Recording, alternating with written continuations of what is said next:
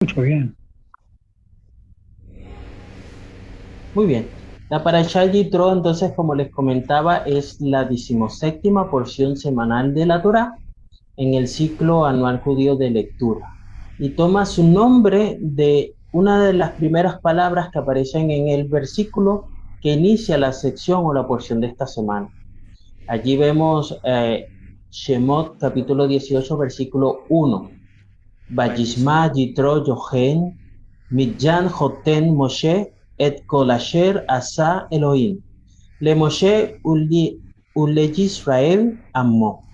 Kijotzi Adonai et Yisrael mi misrayim.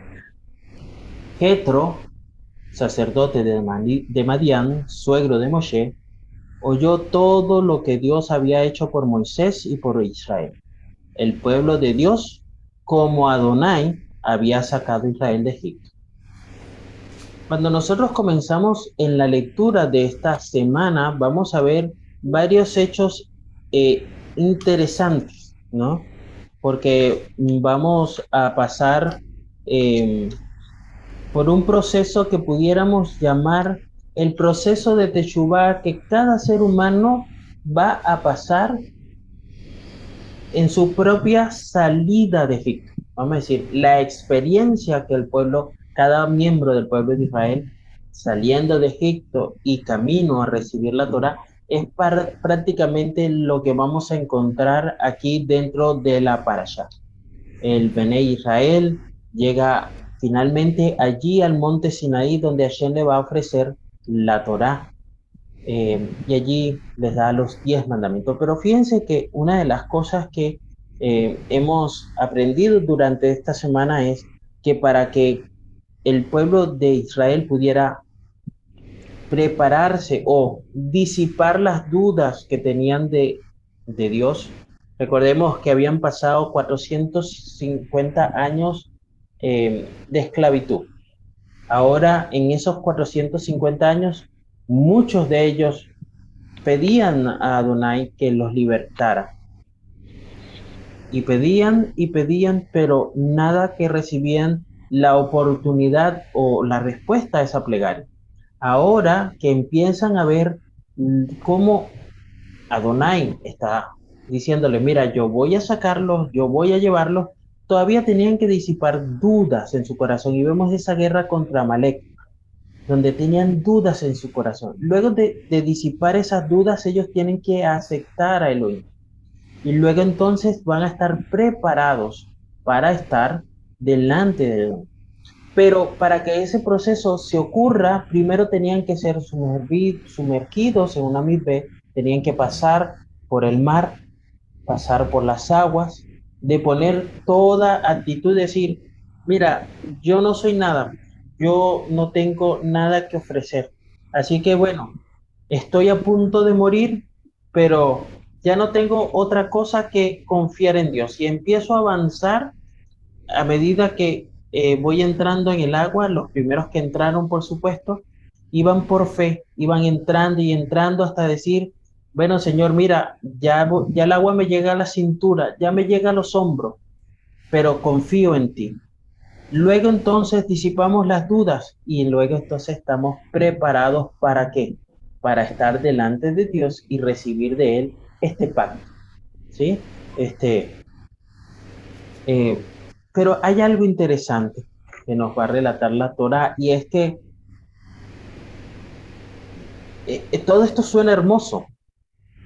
Vemos a un pueblo que se dirige a tener un encuentro con Elohim. Pero cuando lo escucha, dice, oh, tanto así no. Mejor hacemos algo aquí para que haya un intermediario, porque tanta tanta santidad, tanta gloria, me produce todavía más miedo. Saben, cuando nosotros vemos las experiencias que vamos a ver también acá, con la experiencia de Jetro, que es el personaje principal de nuestra mm, para allá, vemos de que él escuchó, actuó en, en consecuencia de, y luego ¿qué hizo? se convirtió, ¿verdad? Fue el primer eh, eh, la primera persona que hizo, eh, ¿verdad? Como alía o se convirtió al judaísmo, ¿sí? Se convirtió al pueblo hebreo. Él fue, vamos a decir, es por escrito, ¿no? A él. Mira, Hashem, Dios es mi ayuda. Cuando nosotros leemos el libro de Éxodo, capítulo 18, versículos 2 y 4, dice lo siguiente: Entonces Jetro, suegro de Moisés, tomó a Séfora, mujer de Moisés, después de que éste la había enviado a su casa junto a sus dos hijos, uno de los cuales se llamaba Gersón, pues Moshe había dicho, he sido peregrino en tierra extranjera. Y el nombre del otro era Eliezer, pues había dicho, el Dios de mi padre fue mi ayuda y me libró de la espada de Faraón. Moisés envió a Séfora junto con sus hijos, pero esto no tiene que malinterpretarse, no perjudicó su relación, no la abandonó. En el texto hebreo, Jitro se le sigue llamando Jotem Moshe o suegro de Moshe y a Séfora se le sigue llamando Ishar Moshe, que es la esposa de Moisés. Por lo tanto, nosotros podemos ver que aún en los más pequeños detalles eh, que encontramos en toda la Torá y en los escritos apostólicos, vamos a encontrar de que el matrimonio, de que eh, esa estructura que eh, Dios había establecido desde un principio era la estructura que se podía tener allí. Ahora imaginémonos de que Moshe no hubiera tenido la capacidad o, ese, o ese aspecto moral para decir o dar reglas con respecto al matrimonio. Cuando Dios le estaba diciendo, transmite todas estas leyes a todo el pueblo. Hubiera sido como contradictorio. Pero vemos cómo Dios cuidó hasta ese mismo detalle. La para allá va a repetir el nombre de Gersón y va a añadir, por supuesto, el nombre de su segundo hijo, ¿ok? Eliezer. Y estos dos nombres este, revelan algunos elementos de la historia de Moshe. Cuando vemos em, a Abraham, luego se le cambió su nombre a Abraham, eh, de Abraham a Abraham. Luego vemos a Jacob que cambia su nombre a Israel. Pero a Moshe no se le cambia el nombre. Sin embargo, cuando nosotros sabemos que o entendemos en la lectura de que cuando Dios cambia el nombre, ¿verdad? Lo hace porque su vida ha cambiado y ha pasado de tener una característica para poseer otra. Pero aquí la característica que identifica esos eventos de la historia de Moshe la tienen los hijos. Uno se llama Gersón porque este eh, sí, he sido peregrino en tierra extranjera y el otro porque el Dios de mi padre fue mi ayuda y me libró de la espada de Faraón. Esto demuestra de que Gersón nació previo a la ida de Moshe a Egipto y eh, Eliezer nació luego de esto, ¿no? solo a su hijo menor pudo darle el nombre de Eliezer. Mientras tuvo que vivir en, el exilio, ¿verdad? La espada, la espada de, Faraón pendía sobre su cabeza. Él estaba buscado, ¿verdad? Como si fuera un delincuente. Pero al volver a Egipto, solo Dios podía ayudarle. Así que el nombre de Eliezer viene del verbo la azor, ¿no? Que significa ayudar. Y Eli significa mi Dios, ¿sí? Como eh, Eli, ¿bien? Pero como es Eliezer, es una conjunción de dos nombres que significa Dios es mi ayuda. Qué bonito cuando nosotros podemos tener un nombre que se hace mm, eh, representativo. Y mucho más cuando se nos promete de que tu nombre va a cambiar para poseer algo que refleje tu proceso de santificación. Es decir, llegaste hasta aquí, por lo tanto ahora tu nombre va a ser X. No sabemos cuál nombre tendremos, pero estaré interesado en saber qué nombre recibiremos cada uno de nosotros. La humildad de Moshe. Cuando nosotros seguimos leyendo capítulo 18, versículo 7 de la porción de la Torah en Éxodo, la Torah nos dice o nos afirma de que salió Moshe a recibir a su suegro, se inclinó y lo besó, y se preguntaron uno a otro cómo estaban y entraron en la tienda. Este texto nos demuestra que aunque Moshe se había convertido en el gobernante divinamente designado por, por eh, este, para guiar al pueblo de Israel, no cambió su forma de comportarse o respetar a, las, personas con las cuales tenía eh, contacto o, interacción. ¿sí? Moshe siempre va a ser un hombre que va a demostrar humildad y respeto, y en este caso por su suegro, de forma cortés y ante todo el pueblo de Israel, a pesar de ser considerado por el pueblo en ese tiempo como profeta, como rey entre el pueblo, vemos entonces esta característica que hace verlo aún más humano, no con un ego altivo. La Torá nos dice algo interesante y comenzaba haciéndoles el relato de Yitro, que al presentarse allí viene ya porque él ha escuchado las maravillas que Dios ha hecho por el pueblo de Israel. Y dice, yo tengo que ir para yo conocer este, este mismo Dios, pero voy a conocer la historia de, de primera mano, ¿sí? del protagonista de todo esto. Por lo tanto, el versículo 12 dice, y Jetro, suegro de Moisés, tomó un holocausto y sacrificios para Dios. Bien, holocausto y sacrificio. El texto termina diciendo, y Aarón vino con todos los ancianos de Israel a comer con el suegro de Moisés delante de Dios. Cuando nosotros leemos una de las, ah, ah, una de las versiones es Hola Usebajin, ¿no? Es, es la, el tipo de holocausto que se está em, ofreciendo acá. Recordemos que habían eh, de acuerdo a la Torah, cuando nosotros leemos la Torah, vamos a encontrar que hay varios tipos de, de, holocausto, ¿no? Está la ofrenda mecida, está em, el, el, perdón. Ah, bueno, ahora tengo un lapso mental, pero este, la ofrenda alzada, la ofrenda mecida, la ofrenda quemada, bien, vamos a tener varios. Esta es Ola Usebajim, ¿no?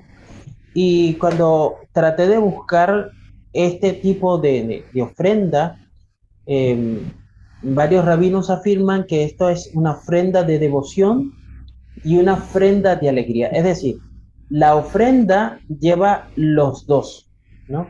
Y muchos se han preguntado cómo era este tipo de ofrendas de sacrificios, ¿no? Este, porque la pregunta no era la ofrenda, sino a quién se ofrecían estos sacrificios. ¿Por qué? Porque cuando nosotros leemos donde aparece eh, ofrendas, normalmente encontramos la palabra lehashen, que es el nombre que se usa exclusivamente para ofrendas que da el pueblo judío. ¿sí? Esta ofrenda la hizo el pueblo judío para Dios por esto o por lo otro. Pero en esta, ese Lea Shen no aparece, ¿no? Pues entonces, cuando nosotros vemos aquí que el versículo dice que Jetro es quien está tomando esto para darlo, y aparte de eso existe una participación de Aarón, los ancianos, podemos decir que es una prueba segura de que estas ofrendas que está dedicando Jetro no eran más que dirigidas al Dios de Moshe. Era un reconocimiento de parte de Jetro que el Dios de Moisés había hecho y, lo, reconoce. Dice, bendito sea el Dios de Israel. El hecho de que tuvieran una gran comida, ¿verdad? Este, que comieran la carne de las ofrendas, ¿no? Confirma la tradición eh, judía, eh, sobre todo un comentario del rabino Hirsch, era una ofrenda que denotaba devoción y alegría por todo lo que había sucedido. Hay una tradición judía llamada Mejilta que remarca que Aarón y los ancianos que se sentaron en la mesa, pero este era en la, la bueno, solo resalta de que esta tienda en la cual entraron en la tienda de Moshe, donde Moshe sirvió de anfitrión y, bueno, este, sirvió a cada una de las personas que estaba allí. Hay, hay dos versículos, el 13, perdón, eh, del 13 al 15 serían tres versículos, ¿verdad? Que nos enseñan el modo de vida del pueblo de Israel, ¿no? Durante estos 40 años que vagaron por el desierto. Cada día, ¿sí? Eh, cuando caía el maná, le proporcionaba alimento, ¿cierto? Y también suplía este, otras necesidades. Por lo tanto, satisfacer esas necesidades básicas era simple y fácil. Y no les preocupaba mucho o no les ocupaba, ¿verdad? No les tomaba mucho tiempo. No estaban ocupados la mayor parte del día en esas actividades. Bien. Vamos a leer el texto para que podamos tener un contexto. Y aconteció que al día siguiente, estoy leyendo el versículo 13 al 15. Y aconteció que al día siguiente Moisés se sentó a juzgar al pueblo y el pueblo estuvo delante de Moisés, desde la mañana hasta el atardecer. Cuando el suegro de Moisés vio todo lo que él hacía por su pueblo, dijo, ¿qué es esto que haces por el pueblo? ¿Por qué juzgas tú solo y todo el pueblo está delante de ti desde la mañana hasta el atardecer? Y respondió su, a su suegro, porque el pueblo viene a mí para consultar a Dios.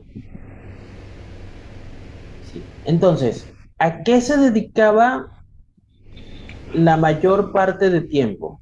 Acudían a Moisés o a los hombres que actuaban como sus ayudantes para aprender de ellos las instrucciones de Dios. Y esto tiene y resalta un aspecto importante, porque no solamente vamos a escuchar la palabra de Adonai, sino que diariamente buscaban la oportunidad de conocer cuál era la voluntad de Hashem para su vida.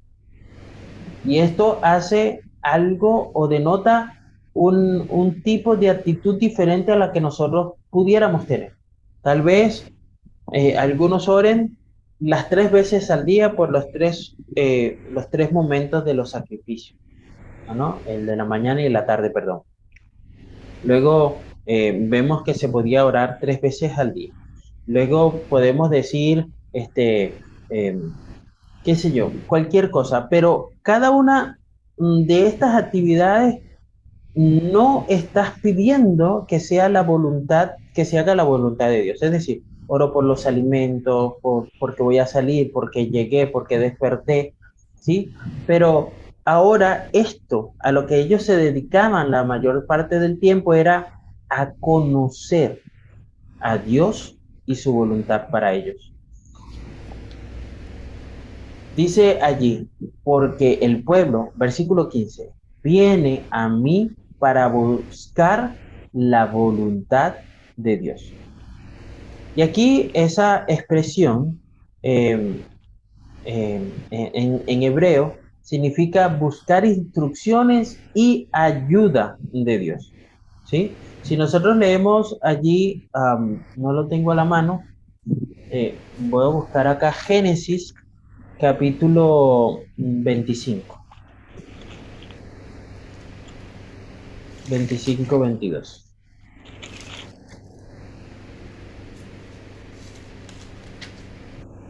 Y los hijos se combatían dentro de ella y vimos así. Es, la misma palabra que aparece acá en Génesis 25, 22. Em, en el contexto está hablando de los, eh, cuando nace Jacob y Esaú, ¿sí? Y dice que eh, dentro del vientre de, de Rebeca, ¿verdad? Jacob y Esaú combatían dentro de ella y dijo, si es así, ¿para qué vivir? Y fue a consultar al Señor. Bien, eso es la misma palabra o significa, es decir, que abarca todas las formas en las que nosotros debemos buscar a Dios en todas, todas nuestras actividades en la vida y en la suerte, ¿no? Formas en las que debemos persistir si Dios ha de ser realmente nuestro Dios. Es decir, esto tiene que ser algo constante en nuestra vida. Y es el mayor ejemplo que encontramos allí. Recordemos la palabra que está escrita en Amós capítulo 5 versículo 4. Esto es lo que el Señor dice a la casa de Israel. Búscame y vivirás. ¿Sí? Este texto expresa, ¿verdad?, para cada uno de nosotros la exigencia más amplia que Dios hace al hombre. La Torah, en otras palabras, nos enseña, si nosotros buscamos instrucción y ayuda, vamos a encontrar a Dios mismo y nuestras vidas pasajeras con sus eh, pequeñas e insignificantes preocupaciones ¿verdad? Harán que desarrollemos paciencia, ¿sí? Y recordemos que algo había especial en este pueblo, y ese era Dios. Pero Dios no solamente quería decirle, yo soy su Dios y estas son mis reglas. Yo soy su Dios, y este es todo lo que ustedes tienen que este, hacer para que, mm, para que yo pueda seguir velando por ustedes, cuidándolos, ¿sí? No, no, eso no era, no, era del todo el todo de lo que Dios quería. Dios quería habitar en medio de su pueblo. Y toda la existencia debía encontrar gracia ante él. Recordemos ese hecho en el cual nosotros vemos al pueblo de Israel previo a entrar a Canaán y envían a estos diez eh, espías o em, eh, eh, estos 10 personas que van a reconocer la tierra, ¿ok? Pero recordemos que parte de lo que hemos estudiado y lo que hemos leído de la tradición judía, también estaban pendientes de, vamos a entrar allí, vamos a empezar a trabajar, vamos a empezar a hacer cosas, pero esto me va a quitar tiempo de, de ese buscar, conocer, preguntar, hablar. Bien. Pero cuando nosotros vemos todas estas preocupaciones que tenía el pueblo de Israel de ir cada día para consultar o buscar la voluntad de Dios, podemos decir, bueno, ¿y el alimento? Porque acabo de decirles que previa a la entrada de, de, de, de, de Canaán, se, se, hicieron esa pregunta y, oye, vamos a empezar a eh, dedicar tiempo, ¿no? A ciertas tareas y vamos a tener menos tiempo para consultar, hablar, pensar, ver quién es Dios, cómo es Él, qué tanto me ama, etc. Así que Dios provee, entre otras cosas o por otras razones también, el maná. Y se le enseñaba, dice allí la Torah, ¿no? En la mañana y a la noche. La Torah dice, y les hago conocer los estatutos de Dios y sus leyes. Bien.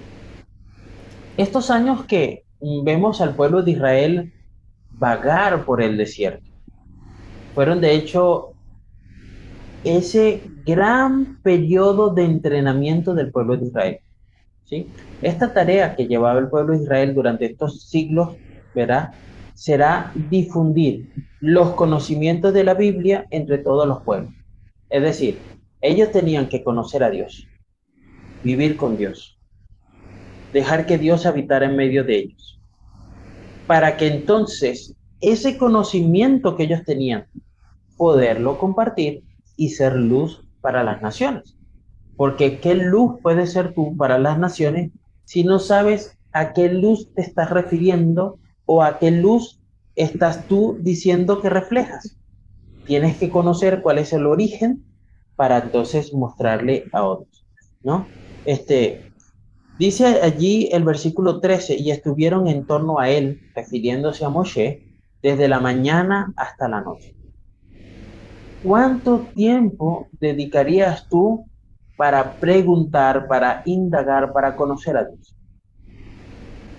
¿Solamente unos minutos en la mañana? ¿Solamente unos minutos en la noche? ¿Solamente en Shabbat? ¿Cuánto tiempo? ¿Cuánto tiempo de ese conocimiento te crees que puedes explicar o dar a conocer?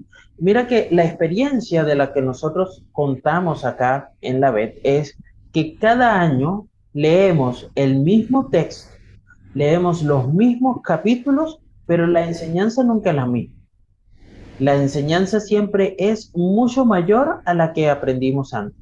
Y muchas veces encontramos conocimientos previos que nos hacen abrir la puerta para poder entender lo que está por venir. Este, este don que ellos reciben aquí con esta ley en el Sinaí eh, nos enseña muchas cosas. Ya ellos tenían leyes, ¿sí? Las leyes ya eran conocidas, de hecho, desde los tiempos de Abraham, Isaac y Jacob. Si nosotros leemos Génesis capítulo 26, 5, encontramos, Abraham me obedeció y guardó mis estatutos, mis mandatos, mis decretos y mis leyes. Por lo tanto, el pueblo de Israel, que había crecido eh, basado en esta ah, promesa hecha a Abraham, conocía todo, no solamente la promesa de Abraham, sino que conocían todos los estatutos, leyes, mandatos, decretos.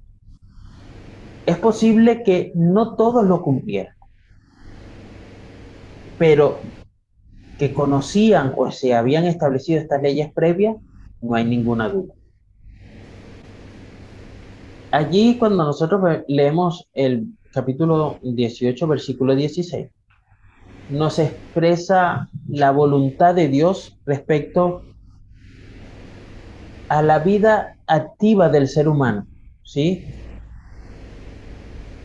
Pero esta vida siempre está limitada, ¿sí? Hay siempre límites dentro de lo permitido, ¿no? Es decir, la voluntad de, de nuestras vidas, ¿verdad? tiene que estar en consonancia con la voluntad de Dios. Es decir, tiene que estar limitado para que nosotros no podamos dar rienda suelta a esta naturaleza que muchas veces no refleja a Dios en nuestra vida, ¿no?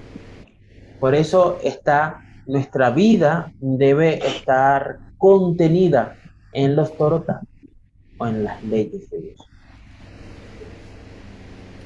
cuando nosotros leemos eh, versículo, capítulo 19 ahora, versículo 3, dice que Moshe sube a Dios y Dios lo llama desde la montaña y le dijo esto. Esto es lo que has de decir a la casa de Jacob y lo que has de decir al pueblo de Israel muchas veces eh, recién terminamos este, la preparación para esta era ya y eh, mm, cantábamos el Birko Jacoaní. ¿sí? Y estas son las palabras que dirás al pueblo de Israel. Eh, de esta manera vas a bendecir al pueblo de Israel. Llevaré a Adonai Beishmereja. ¿no? Los sabios eh, de Israel se han preguntado por qué este texto, ¿verdad? Mm, Dios dijo a Moshe que hablara. Y fíjate cómo dice. Esto es lo que has de decir a la casa de Jacob y lo que has de decir al pueblo de Israel.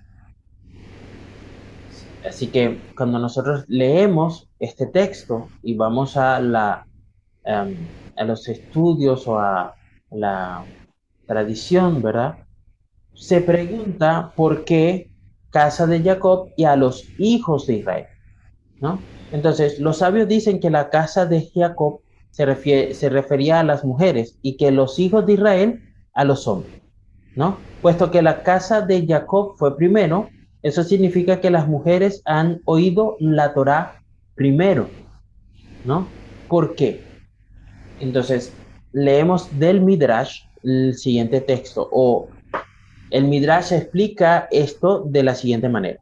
Dios dijo, cuando yo creé el mundo, Javá, Eva, escuchó el mandamiento de no comer del árbol del conocimiento, ¿verdad?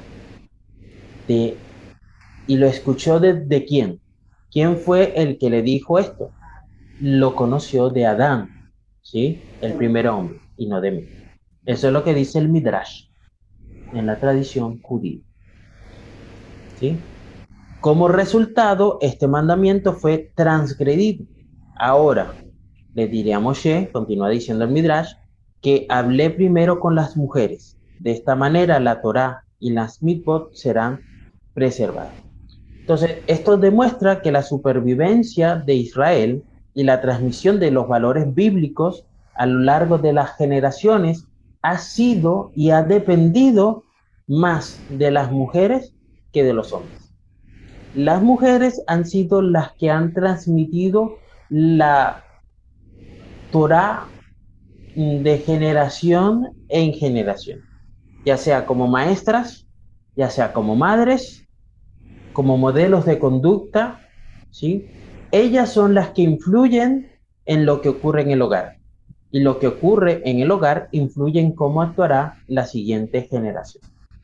Recordemos que en esa cultura, en ese tiempo, el hombre era o el que iba a trabajar o se dedicaba a estudiar la Torah, bien, y la mujer era la que estaba allí atendiendo las cosas de la casa a los niños. Por lo tanto, la responsabilidad de transmitir cada una de estas leyes, estatutos, mandamientos, era eh, particularmente eh, hecho por las mujeres aún sigue siendo así.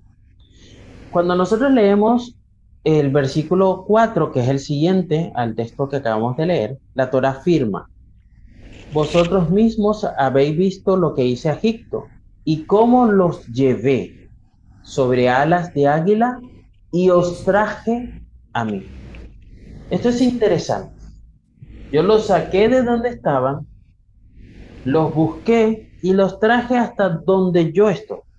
¿sí? Mira, los sabios en la naturaleza dan cuenta de esto. Otras aves tienen miedo del águila.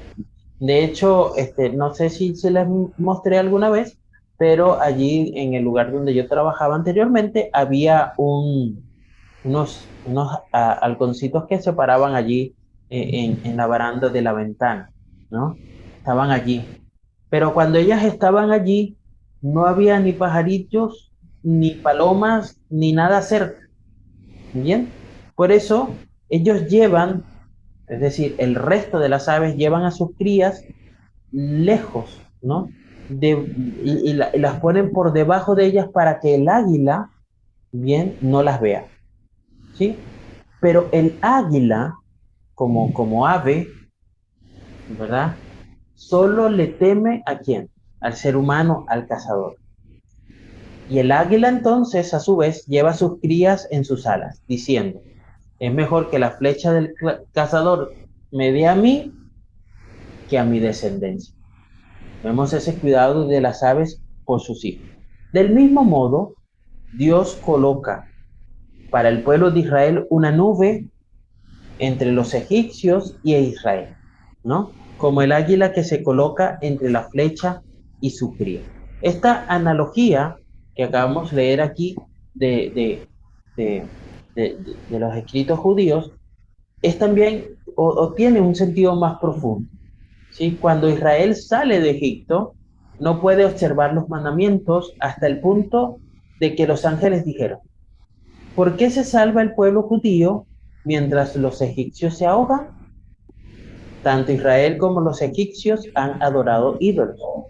Y Dios respondió, deja que las flechas, deja que sus quejas vayan hacia mí, pero yo salvaré a los hijos de Israel. Mira, el pueblo de Israel para salir de Egipto no salió porque tenía méritos, no salió porque eran el pueblo modelo para todas las naciones. Pero salió simplemente porque Dios así lo quiso, porque Dios así los separó a ellos. Y cualquier cosa, cualquier persona que se levantara a decir, pero esos son esclavos, esos han hecho esto, han hecho lo otro, bueno, todo lo que ustedes digan me lo dicen a mí, pero a ellos me los dejan tranquilitos y en paz. Por eso, Adonai en su sabiduría les va a entregar los diez mandamientos. Y esta es la porción de la Torah que se entregan los diez mandamientos. Bien, no vamos a ahondar en ello porque ya se nos acabó el tiempo, pero recordemos que hay ciertas diferencias bien marcadas entre los mandamientos que vemos en Éxodo 20, del 1 al 14, con los mandamientos que encontramos en Deuteronomio 5, del 6 al 18. ¿Sí? Así que lo relataremos más adelante en la parashá Baehanan, cuando comencemos a, leer el libro de Devarim. ¿Cuál es el llamado? ¿Cuál es lo que nosotros debemos hacer? Cumplir toda la Torah. Nuestros sabios afirman que la misma de observar el Shabbat es, e, e, es el equivalente a todos los demás mitzvot de la Torah. ¿sí? Todas las leyes que aparecen aquí. Y que quien observa el Shabbat es como si cumpliera toda la Torah. ¿sí?